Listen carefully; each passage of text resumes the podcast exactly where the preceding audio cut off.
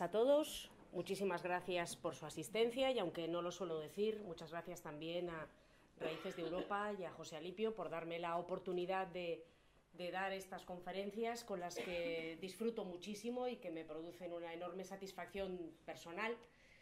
Y uh, me da también un gusto especial eh, hablarles a ustedes hoy de la Persia sasánida, hablarles a ustedes hoy de los persas sasánidas.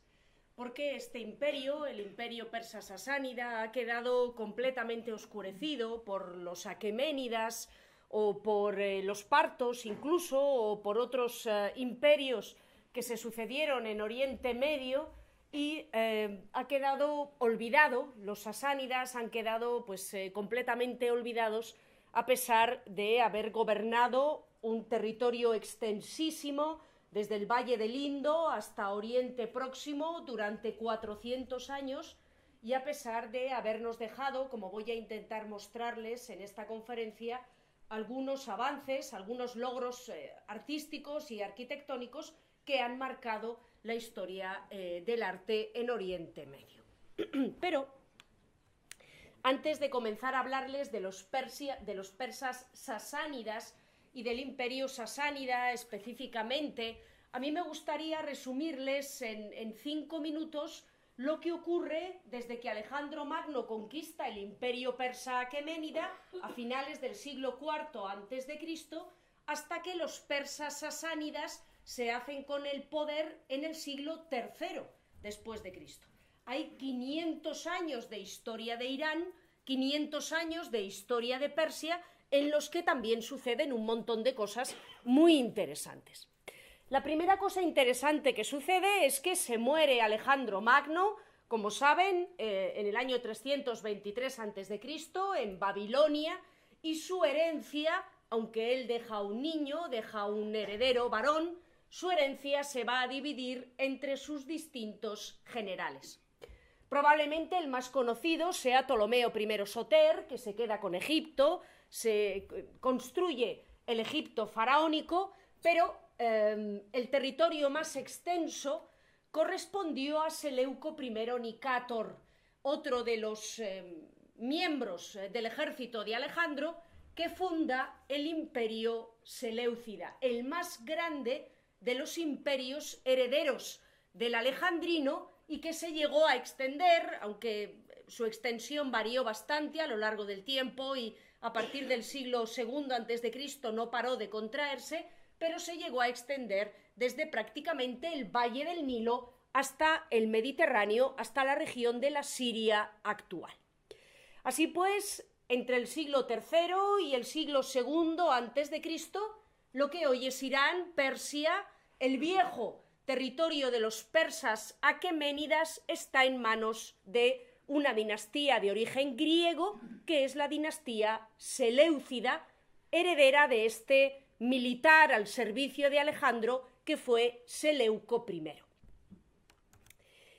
A partir del siglo II antes de Cristo, unas tribus de jinetes esteparios que vivían en la región sureste del mar Caspio, en la zona del actual Turmenistán, más o menos, y que se llamaban los partos, y que eran, pues como las gentes de las estepas, expertos jinetes, maestros en el arte de atacar con el arco desde la distancia, rehuyendo el enfrentamiento directo, comenzaron a penetrar por el noreste en las tierras del imperio Seleucida, de este imperio griego, de este imperio helenístico de los herederos de Alejandro.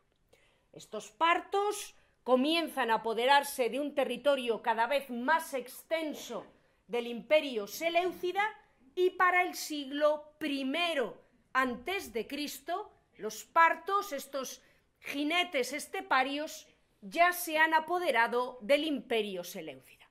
Así que a partir del siglo I antes de Cristo ya no existe más el imperio Seleucida y en su lugar ha surgido el imperio parto, en el que tenemos una élite, como ocurría con el imperio Seleucida. En el imperio Seleucida era una élite griega que gobernaba un país multiétnico en el imperio parto será una élite parta de jinetes de las estepas que gobierne un país que abarca lo que hoy es Irán, lo que hoy es Irak y gran parte de lo que es eh, Siria y Turkmenistán. Este imperio parto ah, fue el archienemigo de la última república romana, de la República de Roma eh, del siglo I antes de Cristo y del primer imperio romano, del alto imperio romano. Eh, el parto era el otro imperio que los romanos conocían.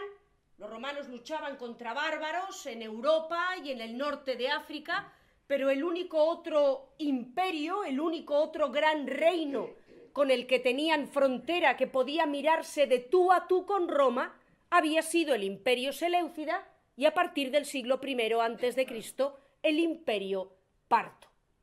Probablemente entre las muchas batallas que tuvieron los partos y la República Romana primero y el Imperio Romano después por controlar Oriente Próximo, una zona riquísima y con enormes intereses comerciales de todo tipo, fue la batalla de Carras, un enfrentamiento que tuvo lugar en el año 53 a.C. entre las tropas partas que tienen a la izquierda, eh, con su típico ataque de caballería ligera, montada, que atacaba con arco y flechas, y las legiones romanas comandadas por Marco Licinio Craso, uno de los miembros del célebre primer triunvirato formado por Julio César, Pompeyo Magno y Licinio Craso. De hecho, esta batalla de Carras cambió la historia de Roma, las legiones romanas fueron completamente derrotadas por los jinetes partos, el hijo de Craso y el propio Craso perdieron la vida de forma ominosa en, la batalla y con la muerte de Craso el triunvirato se rompió. Quedaron solo César y Pompeyo y a la postre acabarían enfrentándose ambos. Así que la culpa de la guerra civil entre César y Pompeyo la tuvieron en gran medida los partos que mataron al tercer miembro en discordia, al tercer miembro del triunvirato, que era Marco Licinio Craso. Como les he comentado antes, la batalla de Carras fue solo una de las muchas batallas que tuvieron los romanos de la República durante el siglo I antes de Cristo, del Imperio durante el siglo I después de Cristo contra los partos y que normalmente cayeron del lado de los partos. Hasta que, a comienzos del siglo II después de Cristo, un emperador romano, nacido en la península ibérica, Trajano, consiguió derrotar a los partos, invadir Mesopotamia, convertir Mesopotamia en una provincia romana y dejar al imperio parto herido de muerte. Aunque Adriano, el sucesor de Trajano, devolvió Mesopotamia a los partos, eh, no quiso correr con los riesgos y los costes que implicaba mantener una Mesopotamia, el actual Irak romano, eh, los partos quedaron eh, heridos de muerte, quedaron muy tocados y su dominio sobre em, el, imperio comenzó a resquebrajarse y eh, perdieron el control eh, de las tierras de Oriente Medio. Es ahí, en ese siglo segundo después de Cristo, en el que el dominio de los señores partos sobre esta población multiétnica que gobernaban en Mesopotamia y en las mesetas iranias, en Persia, comenzó a resquebrajarse, cuando comienza la historia de los persas sasánidas. Un grupo de nobles persas provenientes de la región de Persia, en el sur de Irán, se alzaron contra los partos y comenzaron a arrebatarles territorio. Hasta que finalmente, a comienzos del siglo III después de Cristo, un siglo después de la conquista de Mesopotamia eh, por parte de Trajano, eh, estos nobles persas consiguieron arrebatar a los partos el control de este imperio. El hombre que obró esa hazaña de volver a convertir este imperio formado por Mesopotamia y Persia en un imperio persa, en un imperio gobernado por persas, como lo había sido en tiempos de Ciro, de Darío y de Jerjes, se llamaba Ardasir.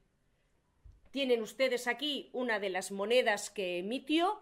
A los reyes persas sasánidas se les distingue muy bien. Cuando tenemos un retrato suyo es inconfundible porque cada uno tenía una corona completamente diferente. Para el día de su coronación se diseñaba una corona que no podía ser igual a la de su predecesor. Así que todas las coronas de los reyes persas a lo largo de 400 años son distintas y como tenemos muchas emisiones monetales en el momento en el que tenemos, sabemos cómo era la corona de un rey, ya lo reconocemos automáticamente en todos sus retratos, aunque no tengan nombre. Bueno, pues a este señor de, barba y, corona eh, con forma de casquete, Ardasir I, pues eh, es este noble persa que en el año 226 después de Cristo, tras haber derrotado a los partos, se convierte en rey de reyes, en gran rey, y funda el imperio persa sasánida, con una extensión territorial similar a la que había tenido el imperio parto, y que iba desde más o menos el Valle del Indo hasta la región de eh, el eh, este de Turquía y el este de la Siria actual, incluyendo Mesopotamia y eh, Persia. Si el fundador del imperio persa sasánida se llamaba Ardasir, ¿por qué llamamos a este imperio persa sasánida y no ardasino? Ardasir, el Sansá, el rey de reyes del imperio persa sasánida, era hijo de otro noble persa que se llamaba Papak, que a su vez descendía de otro noble persa que se llamaba Sasán, al que las fuentes persas sasánidas se refieren como el Señor. Del mismo modo que Ciro II descendía de cierto Aquemenes y por eso a la Persia de que funda Ciro II la llamamos Persia Aqueménida, Ardasir desciende de un hombre llamado Sasán y por eso a su imperio lo llamamos el imperio persa sasánida. Pero lo más interesante es que para legitimar su derecho a gobernar el imperio parto, para legitimar el poder que tenían sobre estas inmensas regiones, los persas sasánidas aseguraban que Sasán, el fundador de su linaje, descendía de Ciro, de Darío y de Jerjes, que descendía de los grandes reyes de la Persia aqueménida. Aseguraban que el linaje de los aqueménidas no había acabado con Darío III, sino que había continuado hasta Sasán. Estos lazos que los sasánidas, por propio interés, establecían con los persas aqueménidas queriendo beneficiarse del brillo de los nombres, de la gloria, de los nombres que para los persas tenían Ciro II o Darío I o Jerjes, se ve en eh, muchas de las manifestaciones artísticas de los persas sasánidas.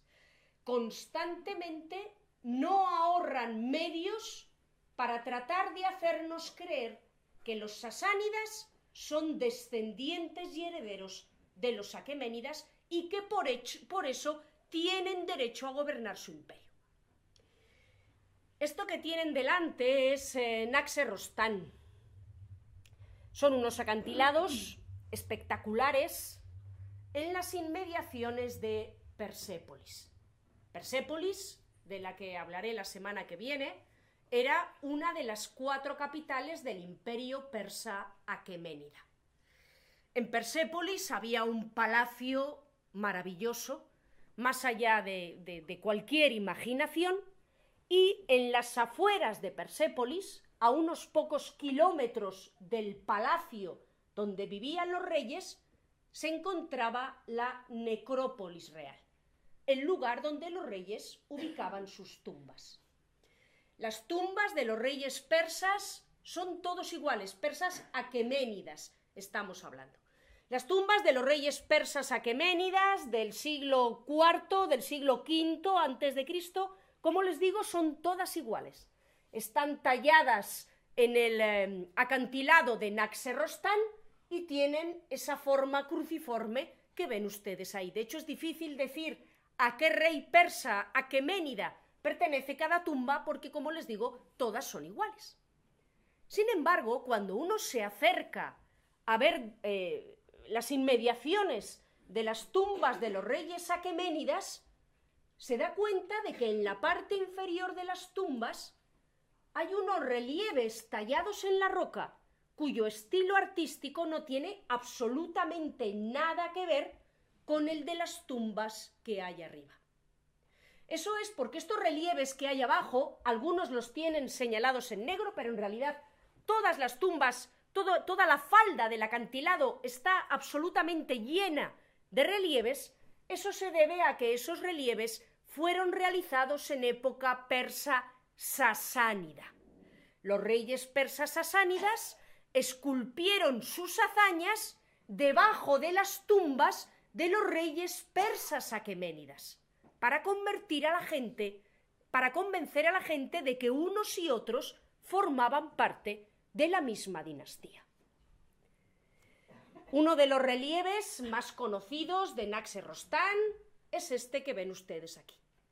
Es el momento en el que Ahura Mazda, el dios supremo de los persas, al que vemos aquí a la derecha, con ese, con ese manto y esa barba, le entrega a Ardasir I, el fundador del imperio persa sasánida, un círculo, un, aro llamado Cidaris, que simboliza el poder, el poder absoluto que el dios Ahura Mazda entrega al rey de reyes, al Sansa Ardasir I.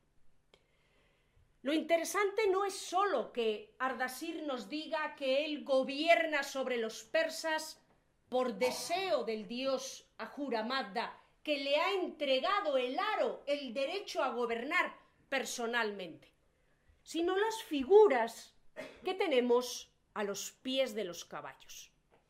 El de la derecha, el que está debajo de Ahura Mazda, es Arimán, el dios del mal, el malvado reverso tenebroso de Ahura Mazda, aplastado por la justicia del dios.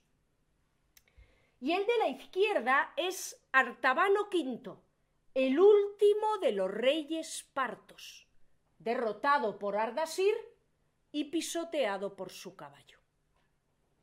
Con este relieve, Ardasir no sólo esculpió su acceso al poder debajo de la tumba de los reyes persas aqueménidas, sino que copió otro célebre relieve que habían realizado los persas aqueménidas cientos de años antes.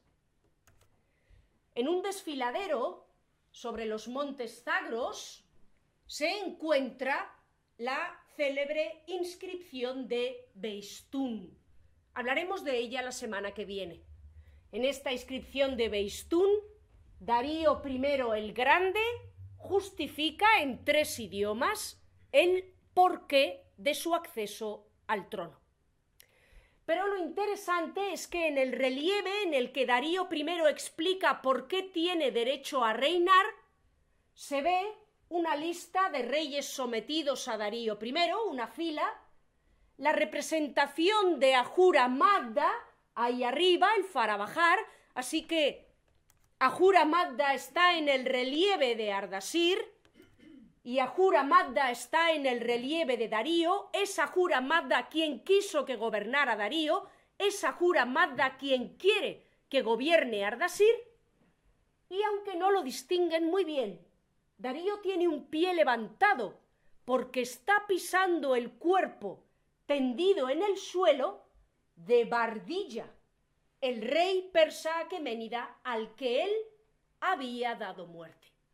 Y no es casual que en la inscripción de Beistún, uno de los relieves más importantes de los persas aqueménidas, el predecesor de Darío, el rey usurpador al que él ha dado muerte, esté tirado en el suelo y sea pisado por el rey ante la mirada de Ahura Mazda, y que en el relieve de Naxerrostán, Ardasir esté pisando a Artabano V ante la mirada de Ahura Mazda. El paralelismo es evidente. Como les he comentado al comenzar eh, la conferencia, los persas sasánidas es una dinastía y un período que, a mi entender, han sido muy injustamente olvidados por la historia de la humanidad, a pesar de la importancia que han tenido, no solo para la historia, en tanto que gobernaron estas regiones 400 años, sino también para la historia del arte. A la izquierda tienen la ciudad de Firuzabad, no a unos 100 kilómetros de Persépolis, fundada por Ardasir I. Fue una de las grandes ciudades de los persas sasánidas. La ciudad de Firuzabad tenía una forma muy rara, porque era una ciudad completamente circular, pueden ver que queda el trazado de las murallas y del foso que las rodeaba, que estaba dividida en cuatro sectores, como un quesito del trivial, como una pizza, y que en el centro, en esas ruinas que apenas se conservan, es donde tenía los palacios, los edificios públicos, el templo de eh, Zoroastriano y em, los lugares de representación pública. Aquí tienen un plano de Bagdad, tal y como era en el siglo IX y en el siglo X, cuando Bagdad era una de las más grandes ciudades de la tierra. Cuando los árabes fundaron Bagdad, la fundaron con una planta, como ven ahí, perfectamente circular, que estaba dividida en varios sectores, que estaba amurallada y que tenía en el centro la mezquita, el palacio del califa y el resto de edificios públicos. El único paralelo que conocemos de una planta de ciudad como la de Bagdad, los historiadores se han preguntado por qué los árabes en el siglo IX fundan una capital califal redonda, de planta redonda. Bueno, pues porque el, el, paralelo que tenían, la inspiración que tenían, era la vieja capital sasánida de Firuzabad. A unos eh, tres kilómetros al norte de esa ciudad de planta redonda que han visto ustedes, se encontraba el Palacio de Ardasir. Hoy en día está en un estado bastante ruinoso, la verdad. Aquí pueden ver una vista aérea eh, en la que hay algunas partes caídas. Aquí tienen una fotografía un poco más reciente en la que se han restituido algunas de las partes que faltan. Pero eh, me interesa esta fotografía aérea porque pueden ver perfectamente la estructura que tenía el palacio del rey sasánida Ardasir. Pueden ver que tenía una, eh, parte tenía una parte, eh, una entrada, por decirlo así, una sala de audiencias, que era esta sala de aquí, que se corresponde con esta parte de aquí, así que tendría una parte pública con esta sala de audiencias, tenía una parte semipública, un poco más íntima que la anterior, pero también para asuntos de gobierno, que es esta que ven ustedes aquí, y en la parte posterior del palacio, rodeando a un patio, se encontraban las dependencias donde vivía la familia del Saansa, donde vivía la familia del gran rey, del rey de reyes persa sasánida.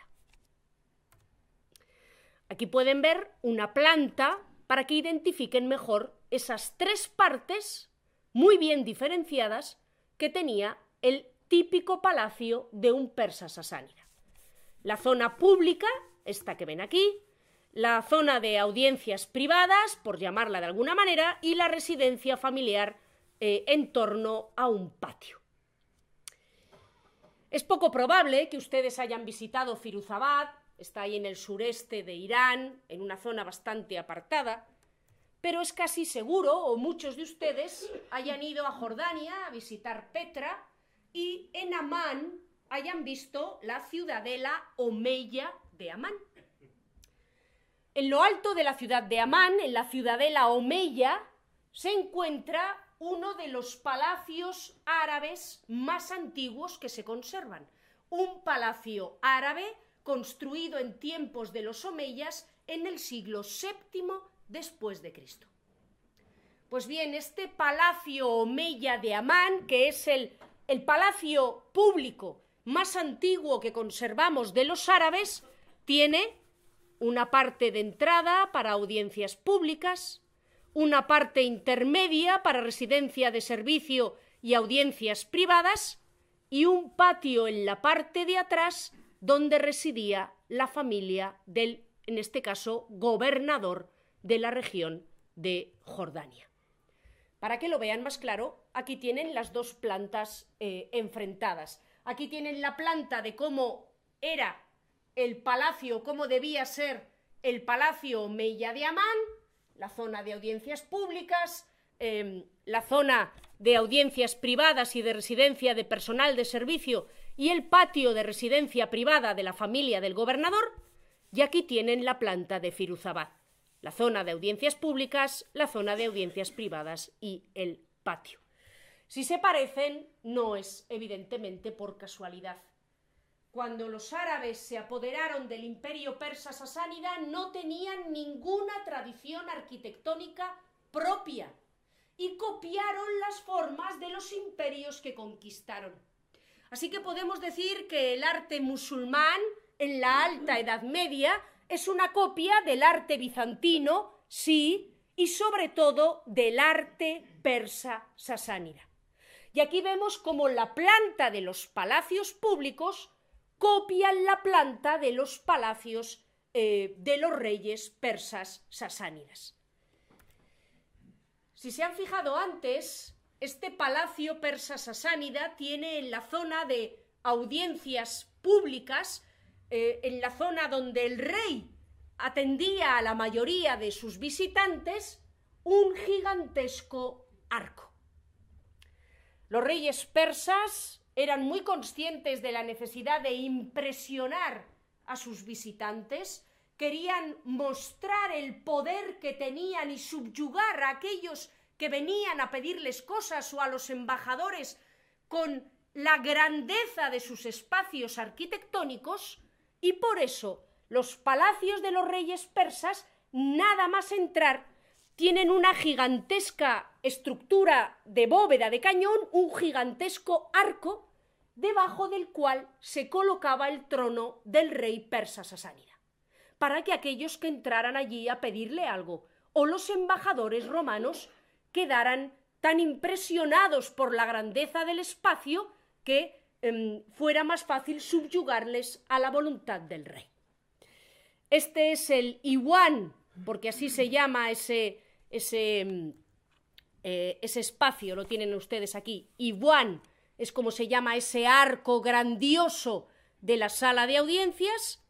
Aquí está el Iwan del Palacio Amán, que también copia esa estructura.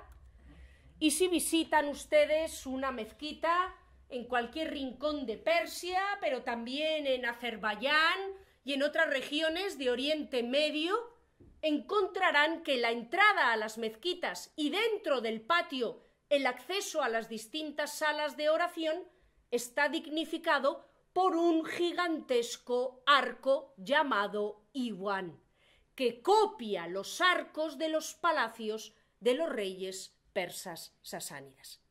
Así que como ven, los palacios musulmanes copiaban los palacios sasánidas y las mezquitas de Oriente Medio copian la forma también de los palacios sasánidas.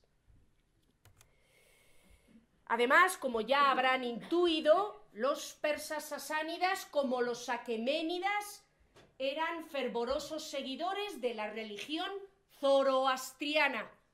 Aquí tenemos eh, eh, al rey eh, Ardasir en una moneda y en el reverso de la moneda, en la cruz, tenemos una representación de un templo de fuego zoroastriano, con ese altar siempre en llamas, vigilado por los magi, los sacerdotes de la religión zoroastriana. De hecho, entre los persas sasánidas, la vinculación al zoroastrismo como religión oficial era todavía más acusada que entre los aqueménidas, y es en tiempos de los sasánidas cuando se escribieron los Avesta, los textos donde se recogen los principios de la religión zoroastriana y que es el equivalente a los zoroastrianos lo que es la Biblia para los judíos y los cristianos o el Corán para los musulmanes. Y este Avesta, estos libros sagrados de la religión zoroastriana, como les digo, se escriben en época persa eh, sasánida. Aquí vemos eh, otro relieve de Firuzabad, de este palacio maravilloso que mandó levantar Ardasir, en este caso levantado en este sitio tan escenográfico, a orillas de un lago, y en el relieve pueden ver eh, a la izquierda otra vez a Jura Magda, al dios supremo de la religión zoroastriana, entregando el Cidaris, el disco que simboliza el poder, al rey eh, Ardasir.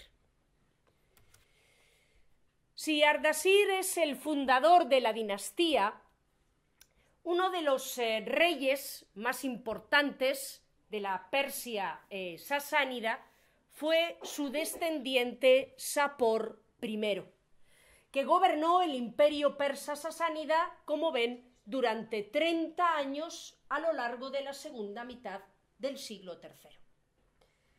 Como les he comentado antes, los partos fueron los archienemigos de Roma hasta que los derrotó Trajano y los persas sasánidas serán los archienemigos de Roma hasta que ambos caigan eh, conquistados por los musulmanes en el siglo VII. En el siglo III después de Cristo, además, el imperio romano estaba atravesando la famosa crisis del siglo III. Un periodo de 50 años entre el 235 y el 285, en el que entre guerras civiles, conjuras, usurpaciones y asesinatos hubo más de 50 emperadores, 50 emperadores en 50 años. El imperio romano estaba completamente sumido en el caos y hay que decir que Sapor I y los persas sasánidas tuvieron gran parte de la culpa de la crisis que el imperio romano atravesó en esa tercera centuria. Sapor se enfrentó a los romanos por el control de la provincia de Siria. Aquí pueden ver en naranja, en rosa, el territorio controlado por el imperio persa sasánida y en verde tienen el territorio controlado por el imperio romano. La provincia donde estaba la frontera realmente entre ambos imperios era Siria. En el otro lado tenemos el desierto, que es eh, imposible de atravesar para las tropas, y al norte tenemos la cordillera del Tauro, que protege Anatolia, protege la actual Turquía de ser eh, conquistada por el imperio persa sasánida. Pero la zona de Siria, en la cuenca alta de Mesopotamia, ofrece un paso fácil y natural entre los dominios sasánidas y los dominios romanos.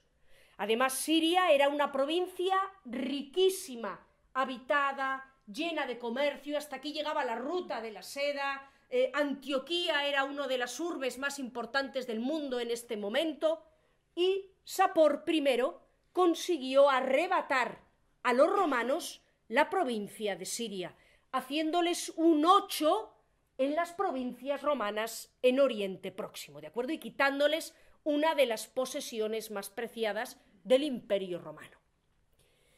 Tres emperadores, tres intentaron quitarle Siria a Sapor.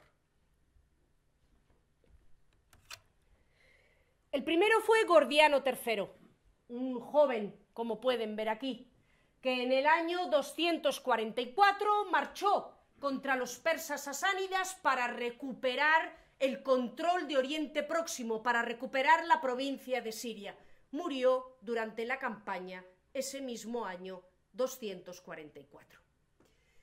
No se sabe muy bien en qué circunstancias falleció Gordiano III, pero muchos se inclinan por pensar que fue asesinado por uno de sus principales colaboradores, llamado Filipo, de apodo el árabe, porque provenía de estas regiones orientales del imperio. Filipo trató de hacer las cosas de otra manera y le compró la paz a Sapor bajo el precio de una cantidad ingente de plata. Murió asesinado solo cinco años después de haber tratado de realizar estas negociaciones con el rey persa Sasánida. Después de todo este caos, en el año 253 subió al trono el emperador Valeriano. Valeriano era un excelente militar, un extraordinario estratega, era un hombre popular en el imperio romano y cuando el año 253 tomó las riendas del imperio y empezó a solucionar sus problemas, parecía que por fin la crisis del siglo III iba a llegar a su fin y que Valeriano III iba a recomponer todo lo que estaba roto en el imperio. El año 259, después de haber arreglado un poco las cosas en el resto de los dominios de Roma, Valeriano, como había hecho Gordiano quince años atrás, marchó contra Sapor I para recuperar el control de Oriente Próximo para las manos romanas.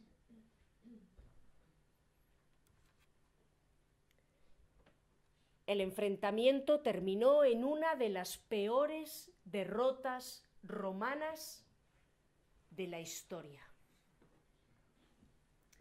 Una derrota tan terrible que no solo se perdieron miles de soldados, no se consiguió arrebatar Siria a Sapor primero, sino que legiones enteras cayeron prisioneras de los persas sasánidas y lo más inconcebible de todo, el mismísimo emperador Valeriano, la esperanza de Roma, quedó como prisionero del rey sasánida Sapor.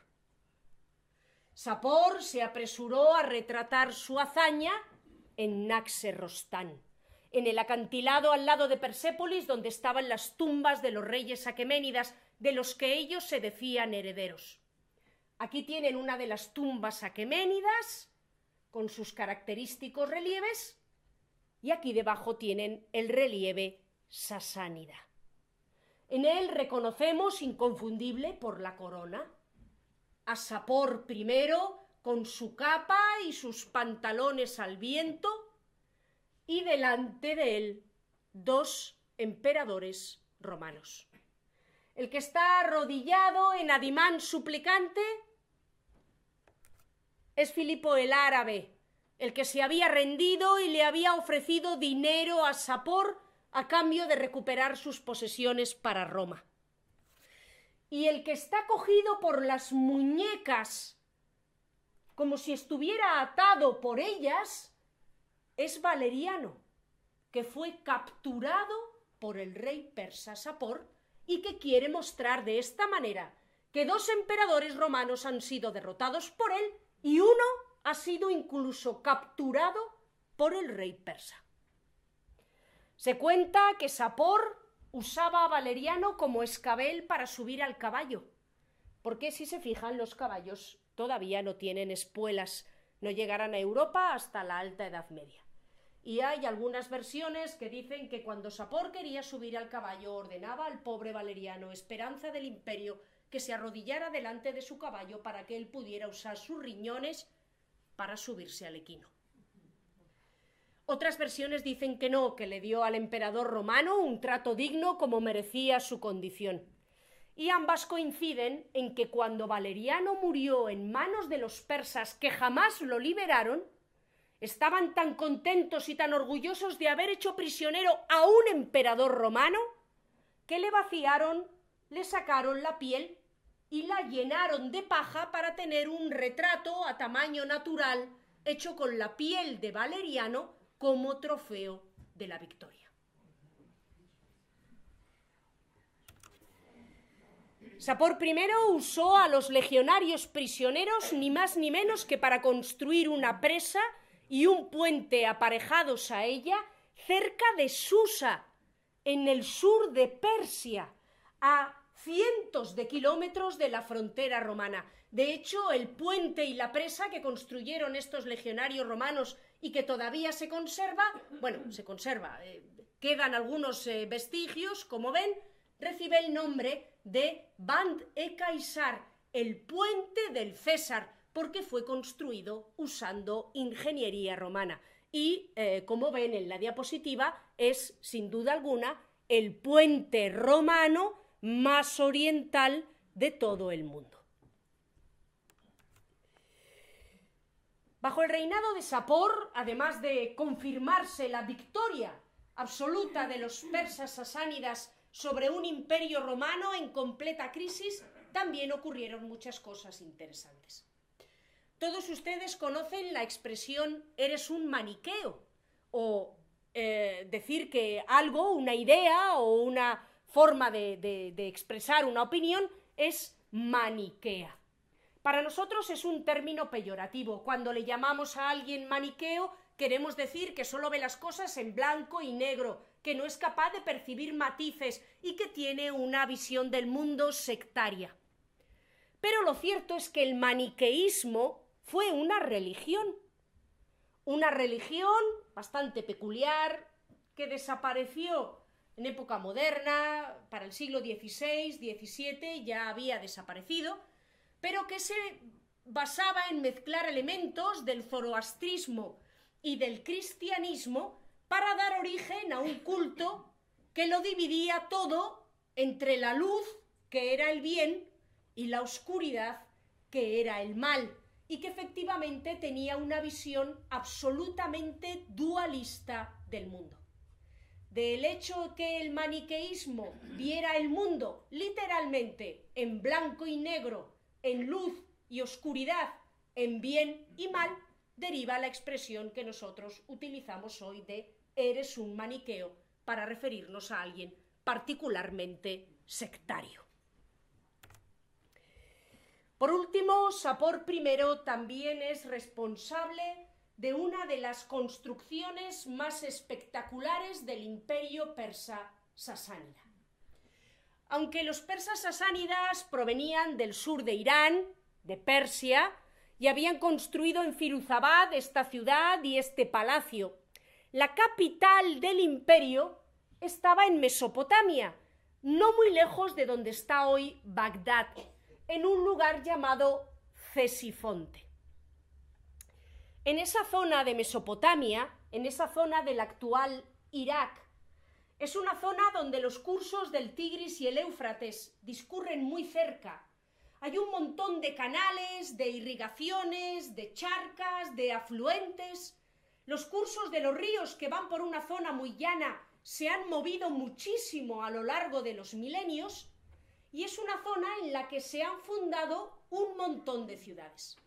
En prácticamente 50 kilómetros cuadrados están Babilonia, la capital del imperio babilónico de Nabucodonosor II en el siglo VI Cristo, está Seleucia, la capital del imperio Seleucida, está Cesifonte, la capital del imperio, del imperio sasánida y también del imperio parto, y está Bagdad, que se construyó no muy lejos de todas estas ciudades. ¿De acuerdo? Todo está en un, en un círculo, en un radio de unos 50 kilómetros cuadrados y muchos de estos restos han sido asumidos, eh, devorados por el enorme crecimiento de la capital de Irak. Pues bien, es posible que ustedes nunca en su vida hayan oído hablar ni de Seleucia, ni de Cesifonte, ni de la capital del imperio Seleucida, ni de la capital del imperio eh, parto y del imperio sasánida. Pero deben saber que Seleucia Cesifonte, esta, esta ciudad em, doble, ahí tienen eh, Seleucia, al otro lado del Tigris tienen Cesifonte, aquí pueden ver distintos cursos que ha adoptado el río a lo largo de la historia, el Tigris y el Éufrates son ríos que se nutren de nevadas y que en primavera tienen crecidas muy grandes y como discurren por una zona muy llana, han cambiado muchísimo el, curso. Por eso a veces es difícil encontrar yacimientos en sus orillas, aunque tengamos descripciones de dónde estaba una ciudad, porque la descripción nos dice que estaba a orillas del río y hoy la ciudad puede estar a 10, 15 kilómetros del río y no podemos encontrarla. Pero Cesifonte y eh, Seleucia sí que las tenemos más o menos ubicadas, aunque no queda mucho, como les digo, a orillas del río Éufrates. Seleucia a un lado del río, como Budapest, y Cesifonte al otro lado del río. Eh, decirles que Seleucia Cesifonte fue probablemente la ciudad más grande y poblada del mundo a finales del siglo VI y comienzos del siglo VII. Más grande que Roma, más grande que Constantinopla, más grande que Xi'an, que era otra de las grandes ciudades de esta época. Pues bien, en Cesifonte, en la capital de su imperio, Sapor I mandó levantar un palacio como el que vimos de Firuzabad. Y en este palacio mandó levantar la sala del trono más grande que se había construido nunca en la historia del hombre. Una sala del trono que tiene un, un arco, una altura de 30 metros. Salgan a la calle, miren una casa de las que rodean y calculen que el arco de Cesifonte tiene más o menos la altura de las casas que tenemos en esta calle. ¿De acuerdo? Para que traten de imaginar las dimensiones de las que estamos hablando. 30 metros de altura, 25 metros de ancho y 50 metros de largo.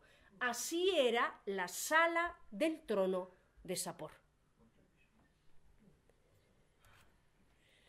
Bien, a partir del reinado de Sapor, a partir del siglo III después de Cristo, empezamos a documentar también, junto a la presencia de zoroastrianos y la presencia de maniqueos, una fuerte presencia de cristianos en el imperio persa sasánida.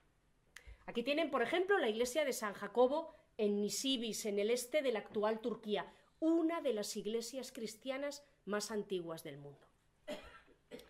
Bien, eh, la extensión del cristianismo por el imperio persa sasánida era un problema para los persas. Ya les he comentado que el zoroastrismo era la religión oficial del imperio y los reyes creían que era Ahura Mazda quien les daba su derecho a gobernar. Y el cristianismo era, desde finales del siglo IV, la religión oficial del archienemigo, la religión oficial del imperio romano. Así que la extensión del cristianismo por el imperio persa era un problema para las autoridades porque veían a los cristianos como quintacolumnistas, como partidarios del enemigo, como una infiltración romana en suelo persa sasánida. Así que a lo largo del siglo V los cristianos fueron perseguidos en el imperio persa, como les digo, no tanto por un rechazo a sus creencias, sino por considerárseles agentes del enemigo por tener la religión oficial de la odiada Roma, con la que el imperio persa sasánida casi siempre estuvo en guerra. Finalmente, durante el reinado de este caballero, fíjense cómo la corona es completamente distinta a la que hemos visto de Sapor o de Ardasir, bajo el reinado de Baram V el Onagro, cesaron las persecuciones de cristianos en el imperio persa sasánida a cambio de que los bizantinos, ya se ha producido la separación del imperio romano en dos mitades, a cambio de que el imperio romano, ahora ya el imperio bizantino, dejara de perseguir a los zoroastrianos que había en el imperio bizantino. Sin embargo, esta solución no fue muy satisfactoria. En el imperio bizantino prácticamente no había zoroastrianos y en el imperio persa había un montón de cristianos. El arreglo, la componenda a esta cuestión religiosa, la resolvió curiosamente un señor llamado Nestorio. Nestorio había sido patriarca de Constantinopla, o sea, la máxima autoridad religiosa del imperio bizantino, con un poder y una influencia equiparables a los del Papa. Pero hete aquí que Nestorio, a comienzos del siglo V, había empezado a predicar unas creencias que fueron consideradas heréticas y que tenían que ver, no voy a, entrar en esto, pero que tenían que ver con la naturaleza de Cristo y con las personas de Cristo. Nestorio, digamos que concedía toda la importancia a la naturaleza divina de Cristo y casi casi, no del todo, como harán los, los monofisitas, pero que casi negaba la humanidad de eh, Jesús. Estas ideas de Nestorio fueron consideradas, como les digo, heréticas, y Nestorio y aquellos que abrazaron su herejía fueron expulsados del imperio bizantino y se refugiaron en el imperio persa sasánida. A rebufo de las ideas de Nestorio surgió también otra herejía que se llamaba el monofisismo, una naturaleza, y que decía que Jesús solo tenía una naturaleza, la naturaleza divina.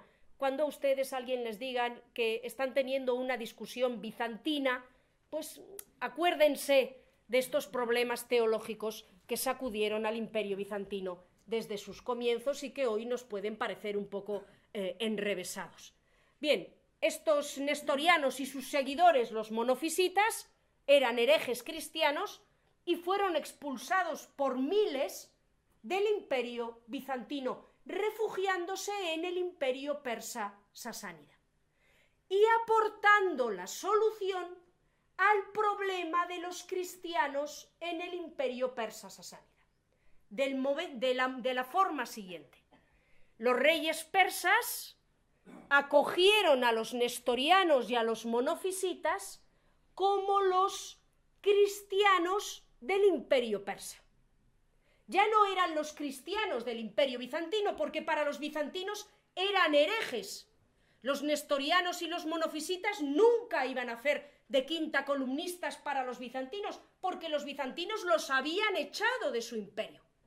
Así que los persas sasánidas encontraron en ellos la manera de tener cristianos, pero cristianos que no fueran como los cristianos del enemigo, como los cristianos del imperio eh, bizantino.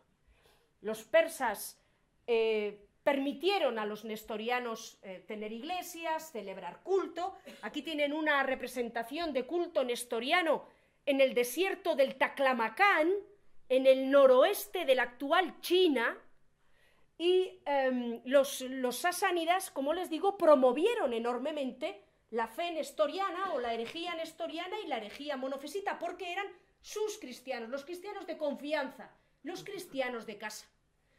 Y eso permitió que el nestorianismo creciera enormemente en Mesopotamia, en Persia, en China, en la India, en todos los lugares a los que a través de la ruta de la seda se llegaba cruzando el imperio persa.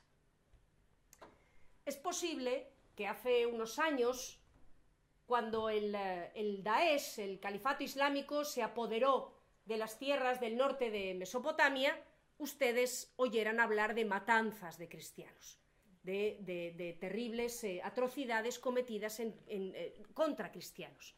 Estos cristianos que había en Mesopotamia, que había, que hay hoy en Irak, no son ortodoxos, ni católicos, ni protestantes la inmensa mayoría son nestorianos, los cristianos del imperio persa sasánida. Bien, a partir del siglo VI después de Cristo, las cosas dentro del imperio persa comenzaron a complicarse en gran medida debido a los enfrentamientos entre la nobleza y los reyes. El imperio persa tenía una extensión absolutamente gigantesca y muchos nobles comenzaron a reclutar sus propios ejércitos para levantarse en contra de los reyes persas. La solución a esos levantamientos de los nobles y a las guerras civiles la puso este monarca. Fíjense otra vez en la corona, como es completamente distinta a la de sus predecesores. Este monarca se llamaba Cosroes y recibió el sobrenombre de el del alma inmortal.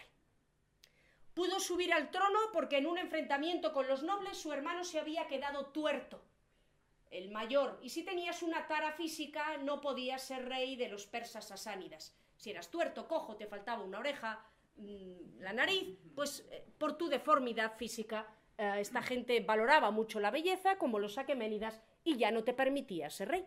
Así que Cosroes subió al trono en lugar de su hermano y como ven tuvo un largo reinado a lo largo del siglo VI después de Cristo. Cosroes fue un extraordinario gobernante que acabó con las guerras civiles, llevó el imperio persa sasánida a su máxima extensión, apoderarse, apoderándose incluso del Golfo Pérsico, de la zona de Omán, llegando hasta eh, el Valle del Indo.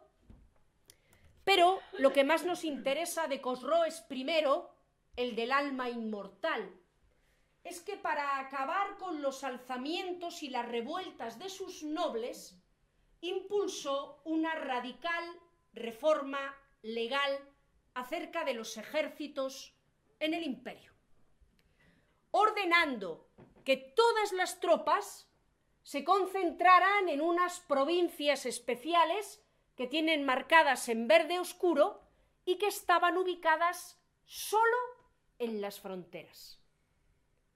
A partir del reinado de Cosroes I, a partir de finales del siglo VI, y esto tendrá una enorme importancia, no había más ejércitos persas que los que había en la frontera y todo el interior del imperio estaba completamente privado de soldados.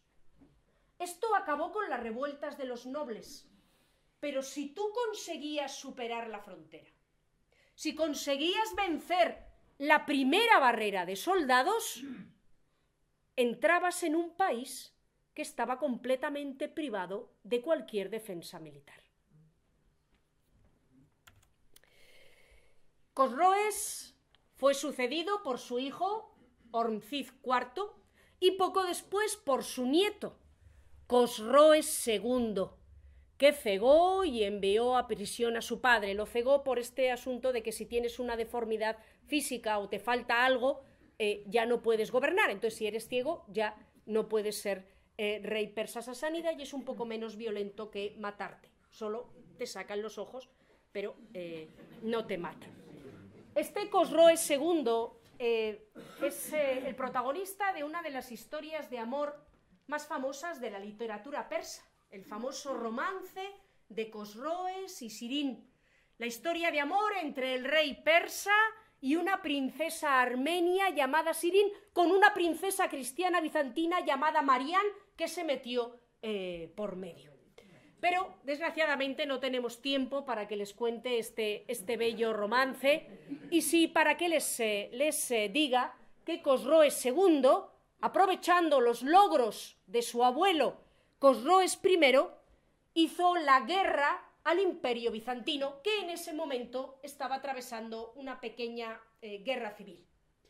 Cosroes II les hace la guerra a los bizantinos, invade el imperio bizantino, Ven en azul el imperio bizantino, en naranja el imperio persa sasánida, saquea la región de Anatolia, saquea la región de Siria, saquea Antioquía y lo más importante de todo. Entre el año 613 y el año 614, Cosroes II saqueó Jerusalén. Y como botín de guerra, como su antepasado Sapor se había llevado a Valeriano, Cosroes se llevó la reliquia de la Vera Cruz, la madera en la que había sido crucificado Jesús, que había sido hallada por Santa Elena, la madre de Constantino, a comienzos del siglo IV. Como saben, hay reliquias de la Vera Cruz eh, por todo el mundo, en abundancia, y uno puede decir, bueno, no es para tanto, pero claro, la reliquia que se conservaba en Jerusalén era el trozo más grande de la cruz. La idea era que Santa Elena se había llevado con ella algunos pedazos pequeños, astillitas, que son las reliquias que solemos ver por ahí, pero que un trozo verdaderamente significativo se había quedado en Jerusalén. Y al ser la cruz en la que había sido crucificada Cristo, era la reliquia más importante de toda la cristiandad. Y este aquí que Cosroes se la llevó a Cesifonte como botín de guerra. La afrenta fue tan terrible, el horror que causaba a los cristianos del imperio bizantino, que eran todos, el pensar que la Vera Cruz estaba en manos del zoroastriano Cosroes, protector además de los herejes nestorianos, hizo que el nuevo emperador bizantino, Heraclio, en cuanto tomó control de la situación, se lanzara a hacer la guerra contra los sasánidas para recuperar la Veracruz y devolver el golpe. El resultado fue una campaña terriblemente sangrienta. Después de los ataques de Cosroes, que habían creado una guerra de cinco años, Heraclio devolvió la invasión con otra guerra de otros cinco años. Heraclio recorrió toda Mesopotamia, llegó hasta Cesifonte, arrasó con los ejércitos persas sasánidas, quemó ciudades, derrotó a Cosroes. Aquí tienen una miniatura medieval donde pueden ver a Heraclio devolviendo el golpe que había recibido Valeriano de manos de Sapor. Aquí tenemos a Cosroes, tienen su nombre a la izquierda, cogido del pelo por Heraclio, con la corona que se le ha caído y todo, y Heraclio a punto de atizarle a Cosroes un espadazo como castigo por su invasión y por la afrenta de haberse llevado la Veracruz. Heraclio derrotó completamente al imperio bizantino, Cosroes fue asesinado por su propio hijo y el año 628, el 14 de septiembre, el emperador Heraclio en persona entró en Jerusalén devolviendo la reliquia de la Veracruz al lugar que había ocupado. Y todavía hoy, el 14 de septiembre, se celebra la exaltación de la cruz que es el recuerdo del momento en el que el emperador Heraclio había entrado en Jerusalén con la reliquia recuperada de los persas sasánidas. Todo este asunto me interesa especialmente porque si se fijan en las fechas, estamos en un momento crucial para la historia de la humanidad. Mientras Cosroes II y Heraclio se están atizando están luchando, están dejando sus imperios hechos un asco, están perdiendo miles de hombres, están dejando detrás de sí defensas arrasadas, ciudades quemadas, localidades saqueadas, justo en la trastienda de los dos imperios, en la península arábiga, Mahoma está predicando el Islam. Y ni los sasánidas ni los bizantinos le hacen ningún caso, porque ya ven que están enfrascados en una de las guerras más terribles y sangrientas de la historia de los dos imperios.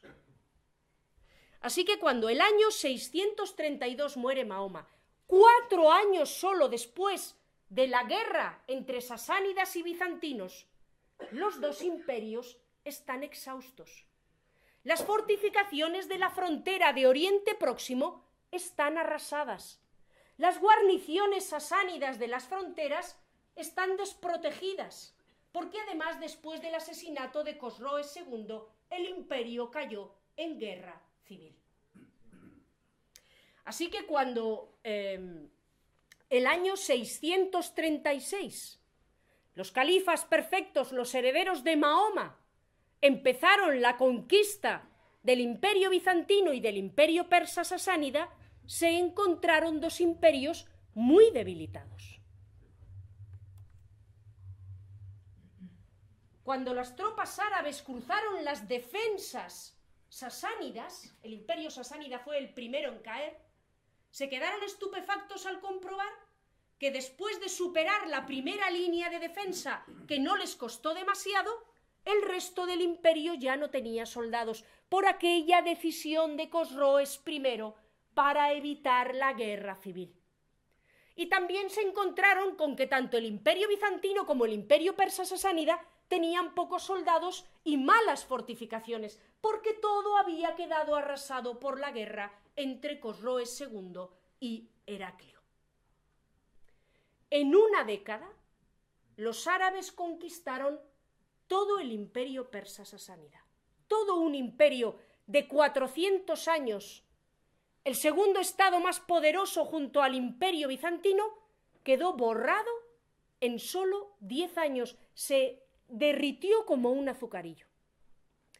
El último rey persa sasánida, Yazger III, nieto de Cosroes II, siguió la ruta de la seda en el Jorasán y se refugió en Merv, una ciudad caravanera en el actual Turkmenistán.